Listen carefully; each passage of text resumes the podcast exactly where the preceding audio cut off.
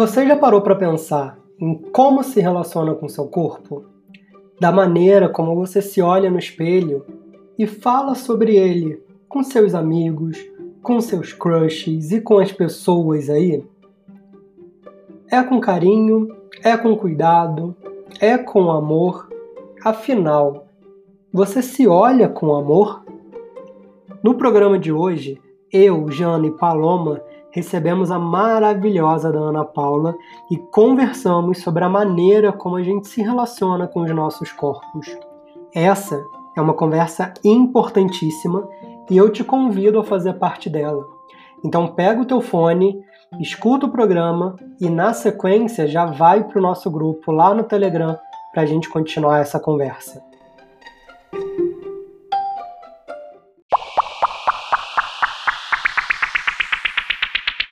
E para o programa de hoje, temos aqui Shana Katz. Shana, dá o seu bom dia, boa tarde, boa noite para os nossos ouvintes. Bom dia, boa tarde, boa noite para os nossos ouvintes. Oi, gente, vocês estão bem? Nós estamos com saudades e trazemos novidades no dia de hoje. E essa novidade maravilhosa que nos deixa muito feliz. Ana Paula, se apresente aqui para a nossa comunidade, diga quem você é e o que, que você faz nesse vasto mundo da internet? Oi, gente, eu sou Ana Paula Onselen. Eu sou fotógrafa universitária, modelo plus size e criadora de conteúdo. Tento fazer tudo ao mesmo tempo? Tento. Sucesso, esperamos por ele. Tem um prazer estar aqui e conhecer vocês. Gente, é sério. Essa mulher, ela é maravilhosa. Eu encontrei com a Ana Paula, programa de aceleração da UP. E assim que ela entrou no grupo, eu senti aquela energia. Mandei uma mensagem para ela real com essas palavras. Só de te conhecer, a aceleração já tá valendo a pena. que lindo. Coraçõezinhos apaixonados. Naquele momento mandei essa mensagem, agora eu não paro de comentar as fotos dela, porque é uma mais maravilhosa do que a outra. Meu momento do match foi no post do, da Vibra Comigo dos Vingadores. Dos Vibradores. Toda uma cultura pop ali, né? Por que, que a gente vai falar de produtos eróticos de uma como uma coisa escondida, gente? Não. Primeiro que é divertido, né? E segundo que tá aí para todo mundo ver. Por que não trazê-los como esses heróis que eles são, né? Os vibradores a gente tem aí o quê? Como o primeiro orgasmo de muita mulher. Então Salvam eles são vidas. salvando vidas. O sal e como Vidas, salvo, casamento. e como salvo. Relações. Falando a- Melhores amigos. Amizades também. É isso aí. Com base nisso também é importante a gente lembrar o quê? Vibradores, orgasmos, isso tudo ajuda a gente a olhar também para o nosso corpo, olhar também para a nossa relação íntima com outros olhos. né? A gente está trabalhando aí uma, uma autoestima, está trabalhando um autoconhecimento que é muito importante. E aí, para a gente começar esse papo de hoje, eu queria que vocês contassem um pouquinho, e é claro que na sequência eu vou falar sobre mim também, sobre como é a relação de vocês com o corpo de vocês hoje em dia. Existe uma relação de se olhar com cuidado, de se olhar com carinho, existe uma relação de não gosto muito dessa parte, não gosto muito de determinada característica. Como que vocês se olham geralmente? Vai, Loma. É, vamos lá, como eu me olho geralmente, cara, é muito louco, né? Tem dia que eu consigo me ver com carinho, tem dias que já é mais difícil, mais complexo. É, mas eu acho que é tentar sempre da melhor forma se enxergar, né?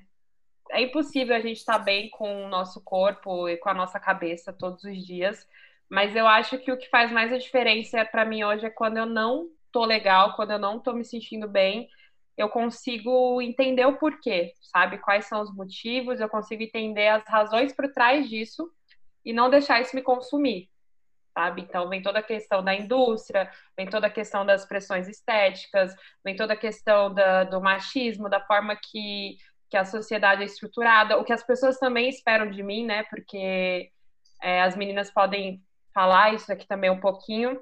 Quando você é mulher, as pessoas já esperam algo de você. Quando você é mulher que ocupa um cargo de liderança, elas vão esperar ainda outras coisas de você. Então, estão sempre esperando uma coisa da gente, sempre tem que ter essa performance. Então, quando eu também espero alguma coisa de mim, eu tento não me cobrar por isso, sabe? Eu tento me lembrar de todas essas questões sociais que estão por trás, é isso. Isso é muito importante você ter falado principalmente dessa questão social da imposição, muitas vezes, de um padrão. Posso falar um pouco por mim? Eu já tive muito problema com o meu corpo, de aceitação do meu corpo, apesar de outras pessoas falarem, ah, mas se eu tivesse o seu corpo, não sei o por principalmente imagem externa. Muitos comentários a respeito e muito machismo envolvido, sabe? Eu tenho um corpo do biotipo musculoso, mas é genético. E muitas vezes alguns caras que eu saía, me relacionava, ou até um relacionamento que eu tive, as pessoas eram um outro biotipo, então tinha todo esse julgamento e parecia que eu que tinha que me adaptar para estar tá naquela relação, eu tinha que me adaptar para vestir uma roupa, eu tinha que me adaptar não poderia usar regata, ou eu teria que usar um, um outro tipo de vestimenta para esconder as minhas estrias. Então, eu via que isso me incomodava. Até que eu comecei a pesquisar e ver que não, não é bem assim. Eu tocar da carruagem, eu não tenho que me enquadrar em uma situação e começar a observar o meu corpo com maior cuidado, com os toques, eu percebi que muitas vezes eram outras situações que me deixavam vulnerável e eu tinha que me adaptar. Então, acredito que até nessa quarentena foi um tempo bom.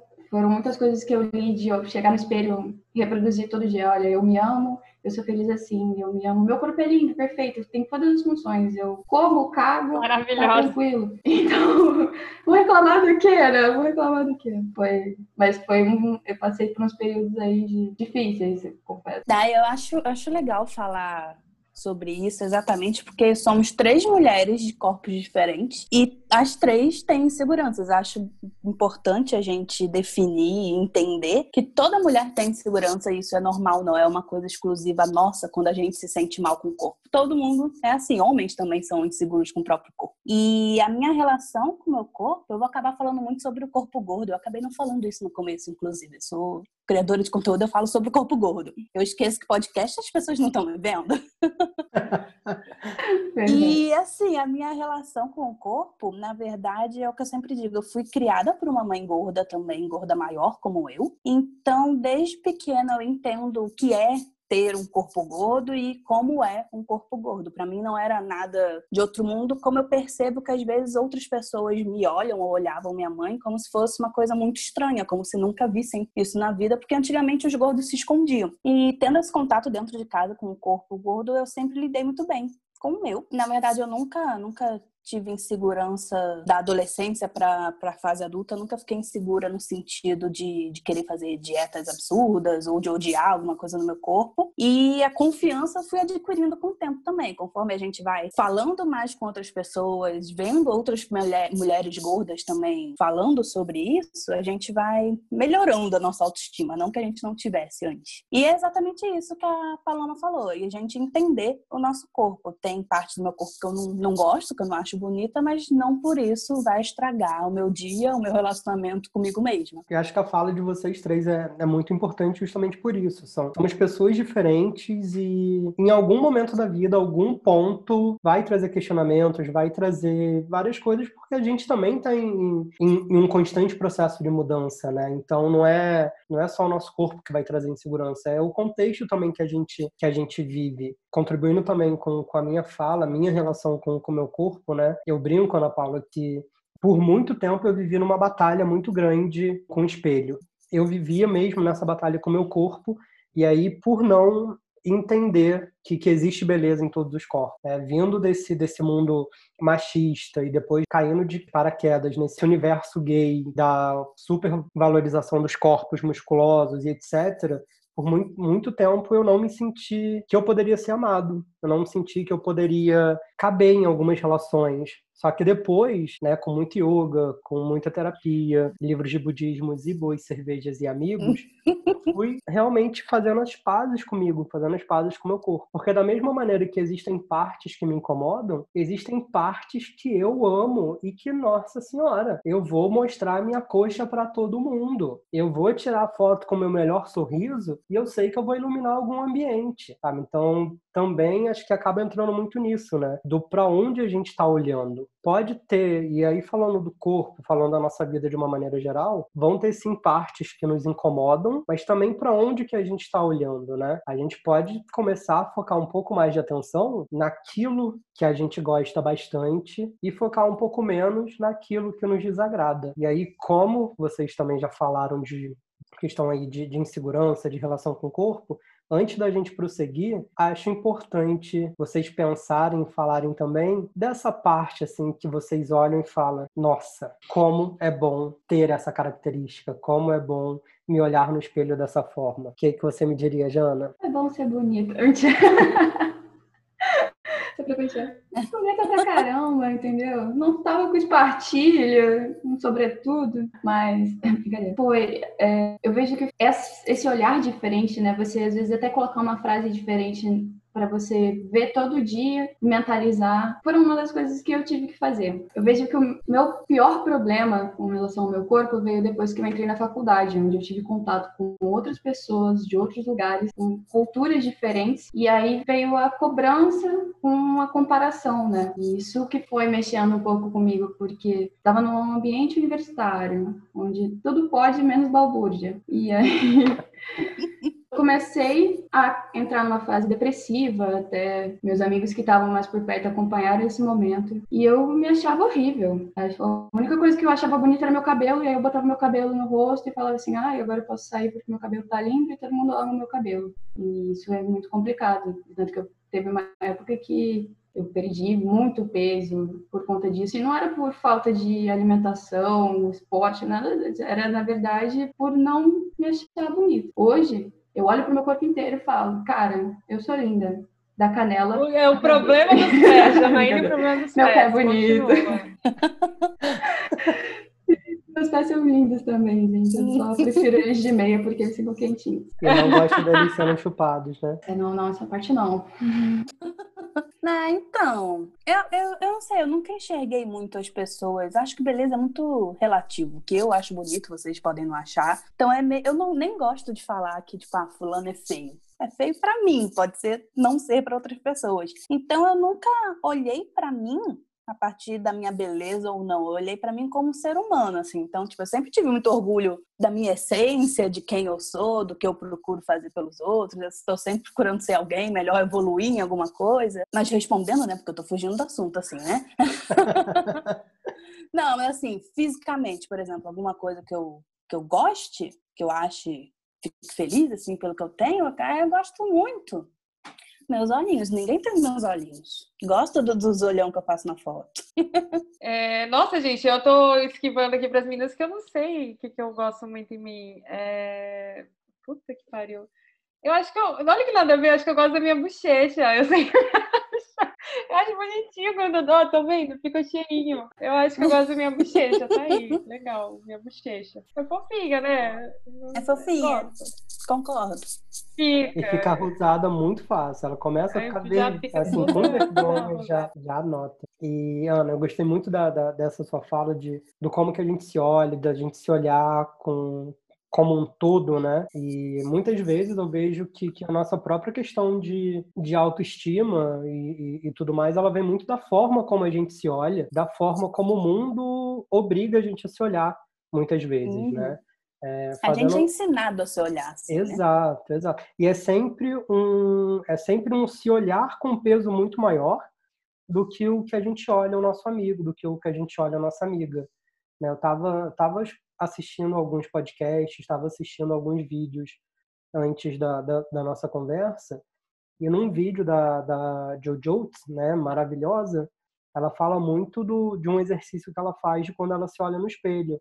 Assim, das vezes que ela vinha para falar de alguma coisa que, nossa, olha, nasceu uma espinha aqui, tá horrível ela começava a se questionar. Eu falaria isso para minha amiga? Não falaria isso para ela. Por que, que eu vou ficar falando esse tipo de coisa para mim? Então, muitas vezes, e aí eu acredito e falo até mesmo pela minha experiência, a gente se olha com um olhar de crueldade, né? Porque ensinaram a gente a, a se olhar dessa maneira, se comparando com, com outras pessoas, se comparando com, com, sei lá, esse, esse ideal ridículo de corpo perfeito que a mídia coloca. Cara, corpo perfeito é o que eu tenho, né? Corpo perfeito é o que cada um de nós aqui tem e, e é esse corpo, assim.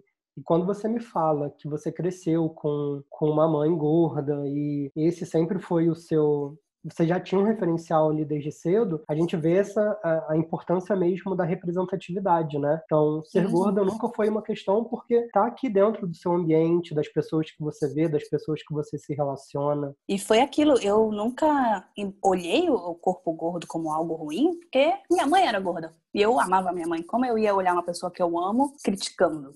E quando as pessoas criticavam ela, eu ficava revoltada querendo defender ela. Eu ia falar que esse contato é muito importante, né? Muitas vezes a gente restringe o nosso sentimento ou principalmente quando você falou, eu não falaria isso para um amigo, eu não falaria isso para minha mãe, eu não falaria isso. Mas por que eu estou fazendo isso comigo? Isso é essencial a gente deixar linkado, porque muitas vezes é aquela, a gente dá o conselho, mas não cumpre. então, se a gente começar a se olhar dessa forma, com esse carinho com esse cuidado, fazer toda essa preparação que você citou e também conversar sobre as nossas inseguranças com os nossos amigos, com as pessoas que a gente confia, provavelmente eles vão mostrar como nós somos por outros olhos, que muitas vezes está embaçado, a gente não está enxergando o que está realmente acontecendo. Eu vejo que isso foi muito importante também para o meu crescimento. Ver, me ver, como as pessoas me olham, tentar reproduzir nessa visão. E também enxergar os outros e quando eles estão com algum problema, com alguma insegurança. E quando a gente fala de segurança, a gente tem que falar de segurança de modo geral, não só do corpo. Conseguir passar essa visão para eles, né? Ó, oh, você está reclamando disso, mas na verdade não é bem assim. Eu te vejo dessa forma, isso enche a nossa vida de felicidade. Muda aquele momento que você está vivendo e tira, às vezes, muita paranoia da nossa cabeça. Né? Sim, sem dúvida. É um, é um realmente olhar com carinho, né? É, e aí eu já, já abro uma, uma das minhas técnicas para os nossos ouvintes. Eu tenho, em, em, dias, por exemplo, que eu estou duvidando da, da minha autoestima e coisas afins, de vez em quando eu gosto de tirar umas fotos. Seriam só para mim, só que eu compartilho com a Janaína, eu compartilho com a Paloma, e aí eu mando ali e falo Olha só essa foto que eu acabei de tirar. E aí vem um comentário delas de: Nossa, que homem! Nossa, que isso! Nossa, que aquilo! E sabe, isso me dá uma ajuda na, nesses dias em que eu não tô me amando muito. Porque eu falo, cara, ó, isso talvez seja realmente só essa maneira que, que eu tô me olhando. Preciso me lembrar do, do, dos outros dias também para não ficar caindo nessa de, de duvidar de mim, da minha capacidade, do, do meu amor próprio. Aí, num, num dia desses, o que, que vocês fazem? Assim, como que vocês lidam com, com dias que a autoestima não tá tão lá em cima, porque também tudo bem, né? Não é todo dia que a gente acorda super bem, super feliz. O que, que vocês fazem nesses dias? Eu, eu dependo, depende muito. Tem dia que eu só aceito que eu não tô, não tô com a autoestima boa e tá tudo bem. É, mas também tem dia que eu falo, não, é, eu sou muito adepta, igual ela se falou, Isabelle, Clara, minhas amigas todas, é, recebem muitas fotos peladas minhas, infelizmente não tenho mais coisa pra mandar, então eu fico, amiga do céu, olha essa foto. Aí eu tô gostosa, aí eu mando assim. É, então, eu compartilho muito com as amigas, eu também compartilho uh, uh, com, com as pessoas que eu tô interessada, não só a foto, sabe? Mas eu vou lá dar uma catucadinha e falar, não, deixa eu me sentir aqui desejada um pouquinho, que faz bem, e aí vou lá. Vem me elogiar, por favor. Vem me elogiar. Inclusive, sim, gente, né? Eu, eu me exponho bastante nas minhas redes, que direto, assim, eu posto umas fotos mais ousadas, dia que eu tô meio pra baixo, assim, porque eu quero ver a galera, né, me, me, me colocando pra cima. Então tem isso, assim. Eu acho que acaba coincidindo com o que vocês falaram, né? Da forma também que os outros veem a gente. Pô, é, é, é, o que eu faço. Me exponho, me exponho, gente, de diversas formas.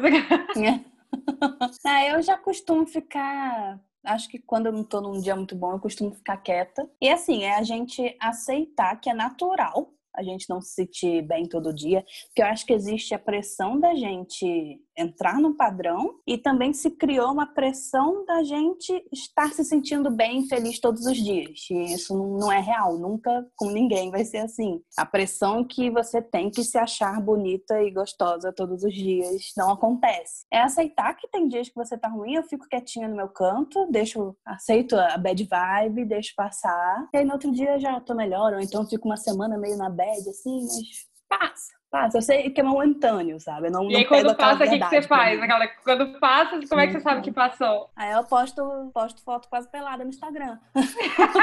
Aquela das minhas. Perfeita. Muito bom. Cara, eu já.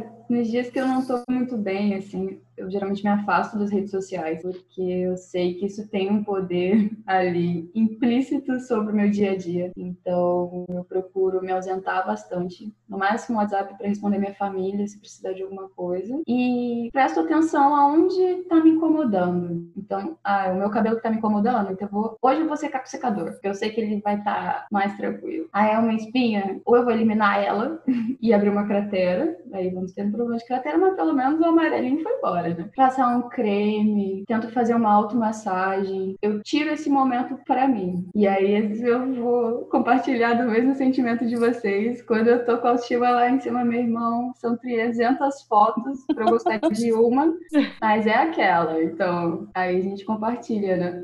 Vai biscoitar, né? Tá ah, certo, tem que biscoitar mesmo, gente. Eu sou, a, eu sou a maior biscoiteira e eu sou adepta ao biscoitismo, tá, gente? Dá biscoito mesmo.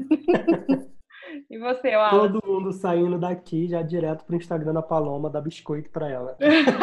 é, eu vou eu vou muito nesse, nesses dois pontos, né? De também tem dias que eu entendo o, o que que tá acontecendo e vou ficar mais recluso, vou, vou meditar, sou a pessoa que tá, que tá voltando para esse mundo da meditação e tá fazendo muito bem. E tem dias que eu vou realmente biscoitar, tirar minha foto e mandar aí para todo mundo, esperando os elogios sinceros, né? A gente sabe que são sinceros e, e, e, a gente vai lidando com isso. É um outro ponto muito importante que vocês falaram é, é realmente dessa pressão, né? De a gente tem que estar tá bem, a gente tem que estar tá isso, a gente tem que estar tá aquilo. Cada um de nós vive isso de, alguma, de algumas maneiras. É, e aí a, Ana Paula e a Paloma, que vivem bem intensamente pela questão da própria função de criadoras de conteúdo, tem uma exposição aí maior. E as pessoas realmente devem olhar para vocês já nesse sentido de estou esperando aqui sua super mensagem positiva, sua mensagem de alto astral, porque vocês precisam ser essas pessoas, né? Então. É igual ó... quando vem aquele comentário falando, desculpa, interrompi, Nada. que. Ah, porque você é perfeita. E tipo, não, gente, eu sou igual a você vivo as mesmas coisas que você, eu não sou perfeita. É, eu, vou, eu vou só complementar aqui, tá? Quem me segue, os meus seguidores vão saber, ninguém me segue esperando mensagem positiva, não, tá? Todo mundo me segue só esperando qual vai ser a próxima merda que eu vou falar qual vai ser o próximo político que eu vou xingar. Então, a, a mensagem é um pouco diferente, mas tudo bem. Ou os seus tweets sobre cu sendo viralizados, né, Paloma? Porque... É, é, meu cu já rodou esse país inteiro aí, pelo, pelo Twitter, gente, pelo Twitter, calma lá. É. Mas é muito o que vocês falaram. É, deve ser muito difícil, acho, lidar com essa pressão de sempre estar sendo a pessoa positiva. E eu sou muito já da parte da filosofia, eu adoro discutir filosofia, então se nós fôssemos felizes todos os dias, não saberíamos que seríamos felizes, né? Então a gente precisa ter esses momentos. A tristeza, ela traz muito autoconhecimento, a tristeza, ela cutuca aonde está doendo, aonde você precisa melhorar. Então, se você não tiver esses momentos, você vai continuar estagnado na vida, estagnado na sua carreira, estagnado no seu mundo espiritual.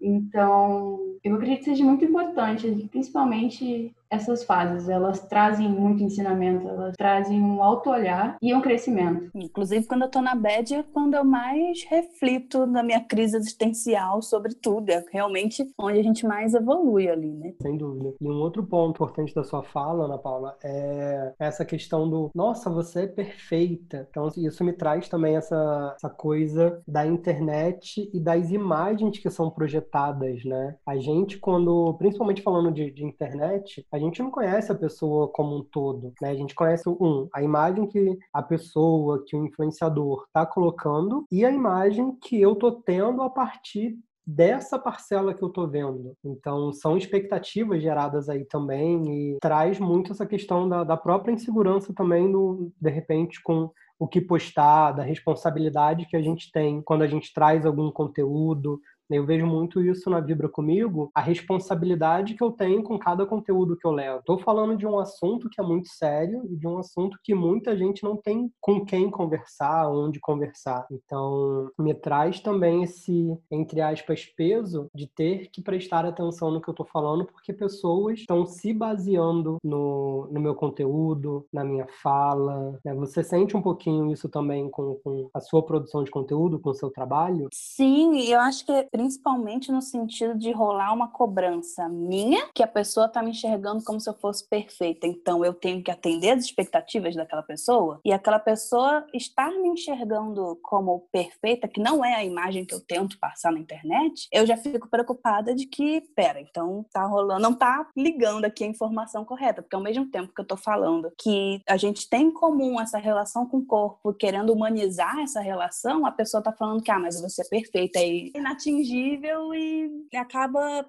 me pressionando também em mudar, às vezes, a, a proposta de expor as coisas. E às vezes não, não, é nada disso. Às vezes o criador de conteúdo só se preocupa em postar uma coisa legal, um material de qualidade ali. Não tá querendo fazer papel de perfeito, mas as pessoas já projetam que o outro é perfeito e não se enxerga no mesmo lugar do criador de conteúdo. E é exatamente esse o ponto que a gente tenta mudar. Sim, sem dúvida. E eu vejo lá no, no seu perfil, né? Realmente te acompanho bastante lá, porque teu conteúdo, ele conversa muito com as coisas que eu acredito, ele conversa muito com o que eu busco de mundo e você me, me inspira de verdade a, a olhar para mim com, com muito mais carinho, com muito mais amor e uma das suas editorias de conteúdo é o Papo Breve. Cara, eu amo aqueles seus vídeos.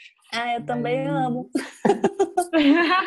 e aí, para quem está nos ouvindo, eu queria muito que você contasse um pouquinho o que, que é o Papo Breve e quais são os assuntos, o que, que você vai abordando ali com ele, para o pessoal poder conhecer assim que o nosso programa encerrar. O Papo Breve, na verdade, eu criei porque eu estava afim de falar umas verdades, mas que às vezes o escrito não queria levar mal a minha imagem, né? A minha fotinha perfeita.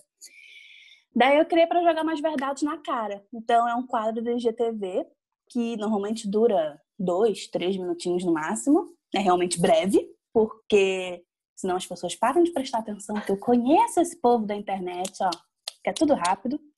E eu falo, eu falo sobre gordofobia, falo, sabe, falo sobre a sociedade com relação ao nosso corpo, toda essa cobrança, preconceito ou coisas que acontecem no dia a dia da pessoa gorda. E eu falo sobre a pessoa gorda porque é a minha realidade. É isso, é isso. Eu, eu, eu meio que aproveito o papo breve para desabafar. é muito maravilhoso, gente. De verdade. Daqui a pouco, assim, assim que o nosso programa encerrar, vocês têm um compromisso de ir até o perfil da Ana Paula e assistir pelo menos um papo breve. E aí, Ana, eu queria pontuar algumas coisas do último papo breve que você postou, porque né, estamos num podcast sobre sexo, estamos num podcast que fala sobre sexualidade e você postou no, no dia do sexo um IGTV falando sobre expectativas que são criadas em cima do corpo da mulher gorda, de questões que as pessoas já, já meio que impõem, né? Todo esse estereótipo. E aí, se você pudesse Sim. falar um pouquinho pra gente como que você se sente em relação a isso tudo, porque esse foi um, de verdade, assim, um, um dos papos que eu saí mandando para várias amigas, que eu saí mandando para várias pessoas e... Não, então, nesse papo breve, eu falei sobre a sexualização da mulher gorda e eu até comentei no grupo do, do Vibra Comigo, da Vibra Comigo, né? Isso. Da Vibra Comigo, que que eu já parei para refletir às vezes se realmente o que eu faço na cama é vontade minha ou se é imposição que eu nem percebo da, da sociedade. Porque a mulher gorda é vista muitas vezes como ou é vergonha, o cara se relaciona com você, gosta de você, gosta do seu corpo, mas não te assume publicamente, ou ele é fetichizado, que o cara gosta daquilo ali, mas só na cama. E muitas vezes, eu, eu isso é pessoalmente, isso é na internet, a pessoa vê uma mulher gorda e sai falando absurdos, achando que, ok, porque uma mulher gorda se expõe, no sentido, não tô nem me expondo pelada ali, dá vontade? Dá vontade, mas eu me controlo. mas só da, das vezes a mulher gorda se expor, porque a gente tá tão acostumada a se esconder, tem homem que acha que eu tô dando liberdade para falar qualquer besteira e não é isso. E às vezes a gente se sente na obrigação. Eu falei principalmente daquela frase que usam muito que as gordinhas são melhores na cama. E tipo, não é a categoria, mulher gorda agora é melhor na cama que todo o resto do mundo. Não existe isso. Eu acho que relação na cama é individual. Acho não, todo mundo deveria achar isso, né? E acabam taxando a mulher gorda como que ela tem a obrigação de fazer tudo que você tiver vontade, dar cambalhota em cima da cama, porque ela é gorda e tem que compensar ali, porque ser gorda é algo ruim, tem que servir para alguma coisa. Isso vai muito da questão performática também que é imposta. Essa imagem que é criada, né? Muitas vezes, quando a gente estava falando no primeiro podcast lá, da primeira vez, o primeiro contato dessas pessoas veio através da pornografia, então você começa a criar uma visão que não é a realidade. E aí você se impõe a corresponder àquela expectativa que foi criada ali, pra, achando que está satisfazendo o seu parceiro, e se você está satisfazendo, automaticamente você tem que estar satisfeito. É, e aquela coisa machista de que a mulher tem que ser uma atriz pornô na cama, que senão não foi boa o suficiente. Aí pega todo, todos esses pontos que a gente sempre bate na tecla no, no nosso programa, né? Primeiro, sexo só pode ser se for consensual. Se não tiver isso, não tem como. E segundo, é um ponto importante a gente se conhecer e saber até onde a gente pode ir, né? Um outro ponto que a gente estava conversando lá no, no grupo do, do podcast. O autoconhecimento, a gente entender o nosso corpo, entender o do nosso prazer, é para a gente também saber quais são os nossos limites. Cara, se eu sou a pessoa que não curte sexo casual, eu não preciso me colocar nessa situação, porque a outra pessoa está forçando. A, a, nossa questão com, com o corpo, ela também vem muito em cima disso. E quando a gente começa a falar de, de inseguranças, de todos esses pontos, vale muito a pena a gente realmente voltar nessa questão do se olhar para o espelho, do se olhar no espelho, porque vocês, enquanto mulheres, sempre escutaram muito o, o contrário, né? O corpo da mulher sempre foi muito invisibilizado. Então, o corpo da mulher não era discutido, o corpo da mulher não era debatido. Gente, a questão do, do clitóris.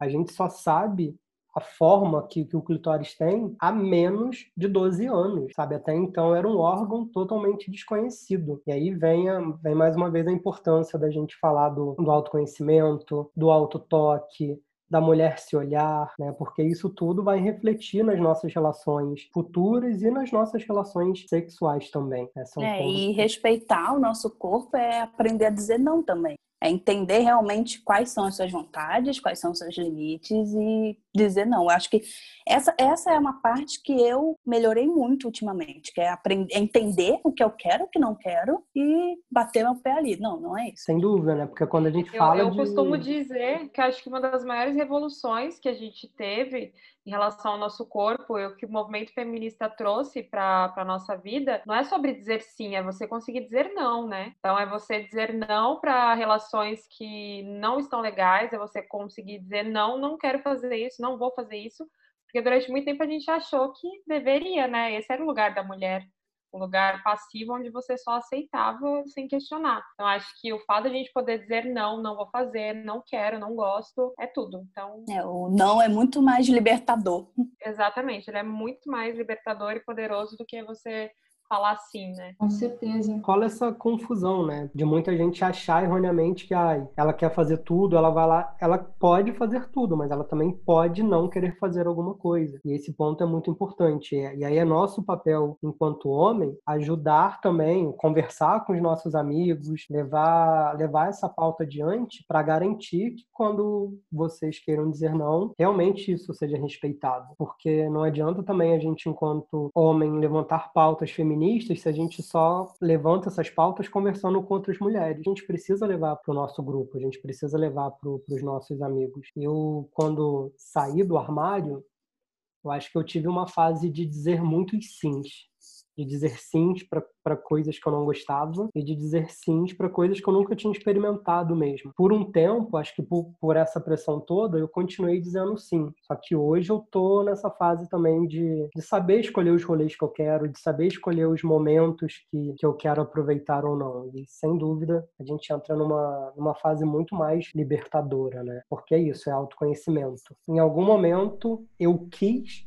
e me permiti me permiti, vi que não, não, não quero, vi que não gosto tanto, então hoje eu já não preciso. Só que aqui são duas questões, eu quis e me permiti. O problema todo é que muitas vezes ou a gente quer e não se permite, né? A gente vai entrando em outros viés. Eu acredito que também a questão da insegurança, ela está muito atrelada a gente relacionar isso ao desempenho insatisfatório. A gente quer criar um padrão para tudo que a gente faz na vida como se fôssemos robóticos e não somos. Então, a gente acha que fazendo o nosso checklist de coisas, posições ou qualquer relação a sexo ou não, nós estaremos atingindo pelo menos um nível da satisfação em que você vai ter uma falsa segurança que aquela pessoa que você teve essa, esse contato não vai sair falando mal de você. Ou que se você disser não para o primeiro cara, aliás, para o cara no primeiro encontro, você está sendo fresca e aí ele não vai mais retornar. Então, existem várias questões que vocês abordaram brilhantemente que precisam ser colocadas. A satisfação e o desempenho, isso vai de acordo com a conexão que você vai ter com aquela pessoa, com a experiência que vocês trazem e da forma que vocês se abrem para experimentar e viver aquele momento. Você dizer não você está respeitando uma vontade do seu corpo que muitas vezes, naquele momento você não percebe, mas você se submetendo a essa aprovação a esse teste que você não está afim, você vai trazer um trauma tão grande para o seu corpo e tão grande para suas próximas relações que era muito mais fácil você ter só falado não, você ter pensado em você primeiro, né? Muitas vezes a gente pensa no outro, quer satisfazer o outro, quer dar prazer para o outro, achando que aquilo vai complementar a gente. E na verdade, os dois têm que estar ali nessa mesma conexão. E eu vejo que eu cresci muito na quarentena com isso, entendendo que o meu corpo é um templo. Eu não entro suja num templo, eu não levo coisas ruins lá para dentro. Então eu tenho que tratar o meu corpo assim. E eu acho que todo mundo devia pensar dessa forma. Seu corpo é sagrado. É, o que eu ia comentar é que é tão ridícula pressão que, na verdade, atinge tanto mulher quanto homem, porque o homem também tem uma pressão, tem que estar tá lá 10 mil vezes com a mulher, não pode cansar e tem que gozar 10 mil vezes piscina, senão ele não é homem suficiente. E às vezes não, ele também tem que aprender a dizer não, ele tem que aprender a lidar com o limite dele.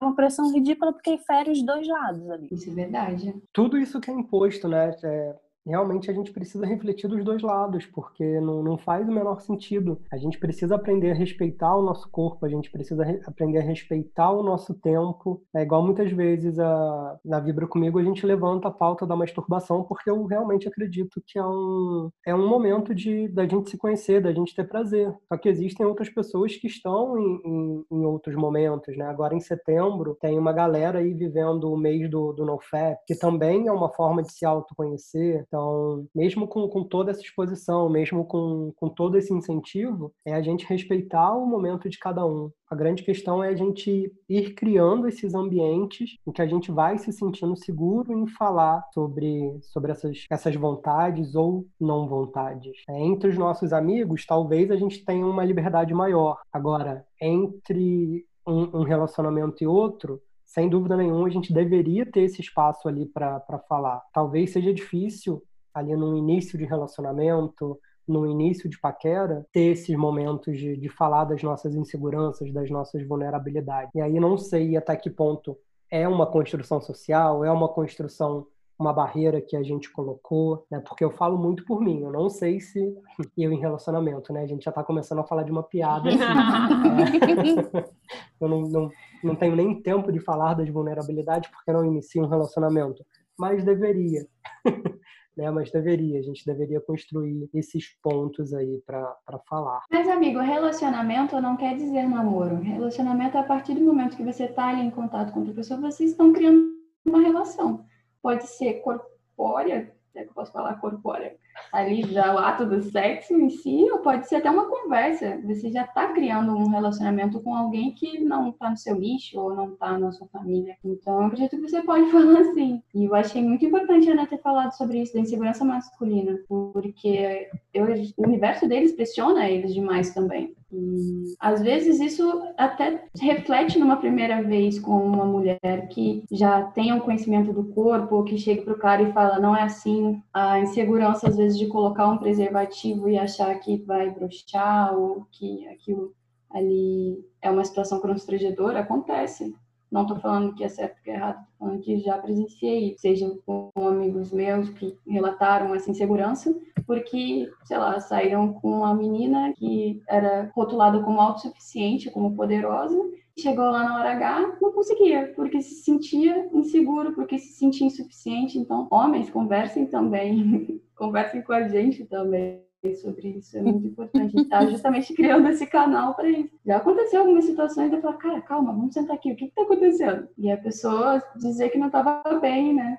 E eu acho que dá para ver, a gente sabe que homem tanto é que eles não falam sobre isso. Sempre que o, os caras héteros, assim, eles vêm conversar com a gente, você vê que é um, um questionamento e é um nível ainda muito raso, sabe? Tipo, eles não se aprofundaram ainda, ou talvez eu sinto a vontade. Então você vê que é uma coisa que os caras não conversam entre si. Tipo, não é discutido, não é naturalizado, porque eles também acham que é, é, só a questão da performance, né? Que nunca tem que ser conversado com os amigos, nunca tem que ser conversado com as parceiras. Não é só prejudicial pra gente, né? Essa masculinidade, ela é tóxica pra caralho pros próprios homens. Muito, muito. Eles têm que aguentar essas barras aí sozinhos porque não falam, porque não se permitem falar. E é muito da masculinidade frágil também, porque se ele chega e fala para um amigo, o amigo já acha que, meu Deus, meu amigo é hétero, não, é gay. Uhum. Porque, porque não aguenta mulher, porque não, não quer do mesmo jeito, não quer igual um ator pornô, e não é assim. Pra, pra ver, né? Aquela própria pressão do nossa, você ainda não perdeu a virgindade? Vem cá, deixa eu te levar num puteiro, sabe? Já vai, já vai trazendo isso tudo ali desde do, do, do iníciozinho enfim, né, um assunto que, que tem milhões de desdobramentos. Então, meninas, está tá sendo ótima essa conversa, mas esse é um assunto que com certeza a gente vai desdobrar mais para frente em outras conversas. Agradeço muito aqui a, a conversa de vocês. E antes da gente terminar, antes da gente ir ali para os finalmente, eu vou pedir para vocês a nossa rapidinha da semana. Que dica vocês querem deixar para os nossos ouvintes para que eles possam se olhar com mais carinho, para que eles possam tentar exercitar nessa semana, levar uma vida um pouco mais leve, assim como a gente está tentando levar as nossas. Gente, eu vou pro lado da filosofia. Bom, eu queria que cada um tirasse um momento e buscasse perceber o que traz felicidade momentânea para ele. Que naqueles momentos de tristeza a gente busque dar choque no nosso corpo, esse choque de felicidade. Seja assistindo o nosso filme favorito, fazendo nossa comida favorita, ou pedindo, às vezes a gente não tem esses dotes culinários, né? Falando com uma pessoa que a gente gosta, ligando para uma pessoa, a gente não liga mais, a gente só conversa por mensagem, ouça a voz, das pessoas que você ama e que você quer por perto. Então, busque. É um esporte? Não. É uma comida? Não. É uma roupa? Faz um desfile para você. Se olha no espelho e fala: caramba, mesmo eu fui, hoje não acordei com o pé esquerdo, direito. Dê essa descarga de felicidade. Gente, a minha dica vai ser rápida mesmo: disparador automático. São essas duas palavras, gente. Deixa o celular aí no disparador automático, se afasta um pouquinho, faz pose de bonita, seja com roupa, sem roupa, da forma que vocês quiserem. Eu acho que é, é uma boa forma da gente se enxergar até de forma diferente também, de jeitos diferentes. É, se fotografem, se vejam, é legal. É legal, é divertido. Eu vou puxar um pouco mais pro lado sentimental, porque pisciana, né? É assim, queria dizer para quem está ouvindo que conheça o seu corpo, olhe os detalhes dele, as características dele, sem o olhar de julgamento dos outros. Olhe, limpe qualquer julgamento, entenda ele e aprenda a respeitar os limites, as vontades e as formas que ele tem. E se eu puder deixar uma dica também, quando você estiver preparado para falar alguma coisa para você, pensa, você falaria dessa maneira para um amigo ou para uma amiga? Se a resposta for não, você já sabe que você não precisa repetir essa frase para você. Vamos olhar para o nosso corpo com, com mais carinho, com mais amor. Não é um processo muito fácil. A gente tem dias que isso vai ser mais fácil, outros dias a gente vai se esforçar um pouquinho mais, mas a gente merece. Nosso corpo merece. A gente precisa se permitir. E meninas, o papo com vocês foi ótimo. Espero muito que quem esteja nos ouvindo aproveite esse momento clique ali no link para participar do nosso grupo e a gente continuar essa conversa por lá. E agora eu vou pedir para que vocês deixem aqui as redes sociais de vocês, o lugar onde os nossos ouvintes podem passar a seguir para continuar essa conversa por lá também? A gente, eu vou passar só o Instagram, porque o meu Twitter eu não tô dando conta. eu não consigo, eu só quero falar de filosofia e educação naquele lugar e eu fico me restringindo. Bom, meu Instagram é Jana C.A. Santos. quiser, vamos lá, a gente troca uma conversa. Com respeito e vamos que vamos. Respeito é bom e a gente gosta, né? Todo mundo gosta. Bom, gente, para vocês me encontrarem no meu Instagram é Paloma Emerick e no Twitter Emerick Paloma. Me sigam para mais dicas.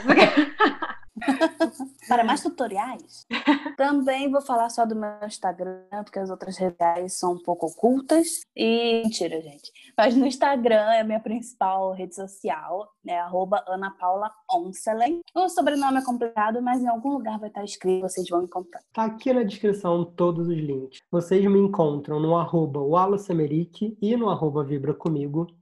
E para terminar esse programa, eu preciso agradecer demais a Ana Paula por esse momento, por essa conversa. Muito obrigado por nos escutar, por falar. Eu que agradeço, gente. Amei. Nossa, é. Muito bom. Que seja, muito bom. seja o primeiro de vários. Então, gente, nessa a gente se despede, a gente se encontra no grupo e na semana que vem com o nosso novo programa. Até a próxima.